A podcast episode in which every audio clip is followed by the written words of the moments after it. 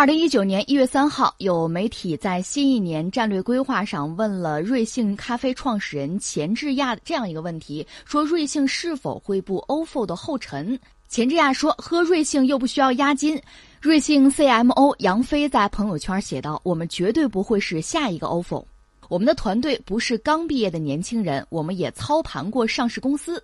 投资人如果看不清楚，也不会给瑞幸投钱。二零一八年十二月十二号，瑞幸宣布获得两亿美元的 B 轮融资，投后估值二十二亿美元。该轮融资的资金用途除了开店、新品研发之外呢，还有一个重要的目的，就是用于补贴用户、扩大市场。IPO 的消息也不胫而走。二零一八年十一月就有报道表示，瑞幸。与投资银行就海外首次公开募股进行了早期讨论。成立仅一年的时间的瑞幸，在过去一年通过无处不在的电梯广告、疯狂的发券，让竞争对手望其项背的开店的速度，让瑞幸配送点儿。星罗棋布。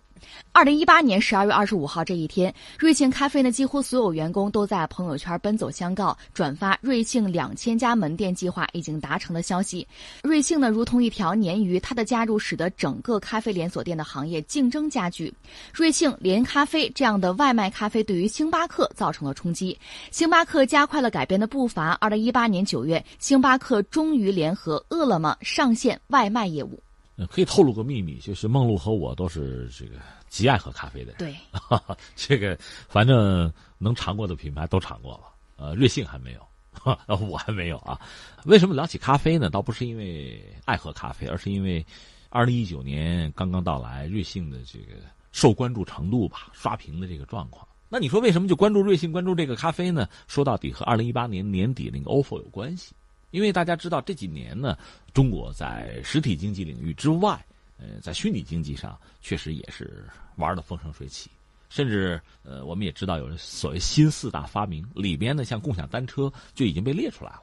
但是到一八年年底呢，形势发生很大的变化，ofo 这小黄车出了很大的问题，甚至在北京呢，确实形成了一个我们加个引号很壮观的一个情形，就是大量的人去退押金呢，排队啊，寒冷的冬天可能。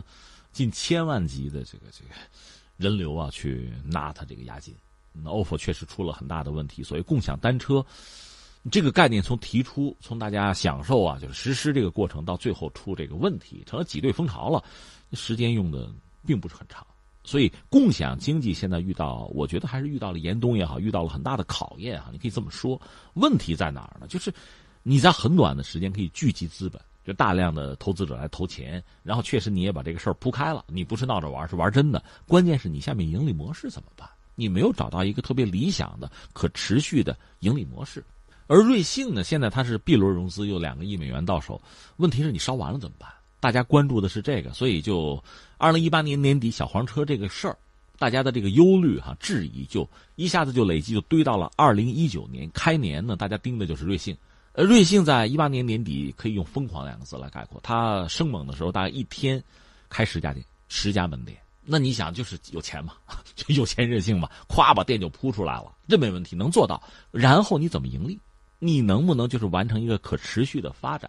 所以大家就问，说你看一八年底 ofo 那样了，你瑞幸在二零一九年你还这么疯狂在在铺这个店，你会不会成为下一个小黄车？而刚才你说的，人家创始人说不会，对我们又不需要押金，是吧？你不需要押金，并不等于你不烧钱呐。大家担心的是这个，而且你看，我刚才说了，咱们俩都是爱喝咖啡的人，咖啡这个东西再喝它也不是醋味儿，咖啡就是咖啡，再怎么创新它也是咖啡。那咖啡和咖啡差别能有多大？你凭什么脱颖而出？他现在能做的就是让利嘛。我看一个数据，就是算一下，大概可能喝三块多钱一杯咖啡。就是卖啊，等于说它各种优惠吧下来，那你肯定赚不回啊，这成本啊，你开店实体店是要花钱的，你咖啡机啊什么水电暖这些东西都是要投入的，那你就是入不敷出嘛，说到底就是这么一个状况，所以大家对他感到忧虑。那至于我个人呢，我还是期待他能成功，倒不是说因为我爱喝咖啡或者怎么样 啊，啊，关键是什么呢？就是我们的共享经济现在遇到了一个坎儿。但是时代发展到今天啊，技术发展到今天，市场也到了今天，我们在这方面应该有一个突破。关键是在哪突破？我就想到零八年当年的那个互联网泡沫，大家还记得吧？泡沫完蛋了，导致很多企业可就完了，大量的可能三千多家就门户网站就完蛋了。但是真正的命硬的。做得好的还是生存下来了。你比如新浪、搜狐什么的，还是活下来了。马云现在活的没想到就更好。所以在去年年底，共享经济我们也姑且称之为泡沫，或者说那一轮狂潮过去之后，是不是大浪淘沙还能剩下几家？而他们作为种子，作为能够探索到共享经济的这个核心的规则，这样让共享经济还能够延续下去，甚至能开花结果，是不是能这样？像 ofo 这样小黄车吧，就是这个最后的共享经济的载体是单车哈。虽然说它很普及，但是我真不看好它。为什么呢？一个就是有押金，再一个就是车这个东西太容易被损坏，因为有的时候你共享经济这个理念跑得太快哈，公众的素质是跟不上的。不光是中国人跟不上，连国外也是，共享单车被损毁的也很严重。那这个项目、这个平台本身可能不适合，就作为共享经济的那个承载者。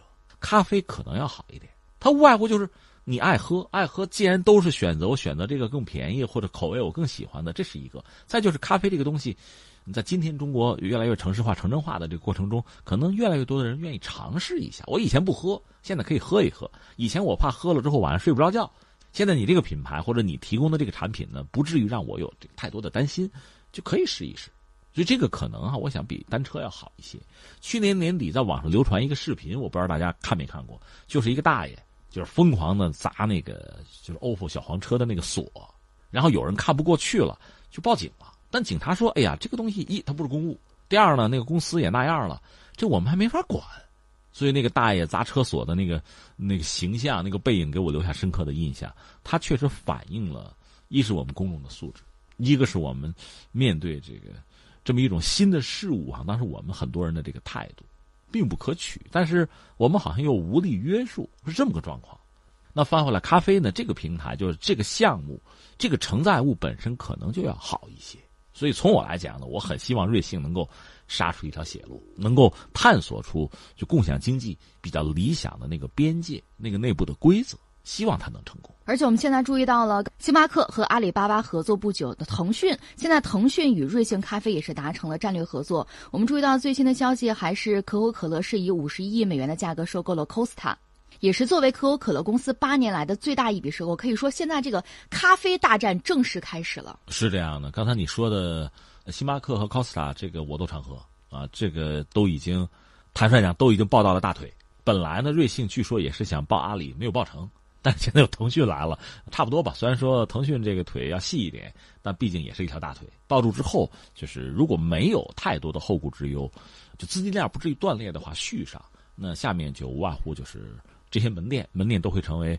既定的固有的资产吧，下面就是怎么样能够尽快的变现，能够让它进入一个正常的运转，就是超越烧钱的阶段吧，无外乎就是这么一个问题。当然，想达到这个目标还是有一定的难度。只不过我倒觉得，咖啡本身呢，现在作为这个尤其是城市的市民吧，普通消费者消费咖啡，好像越来越成为一种。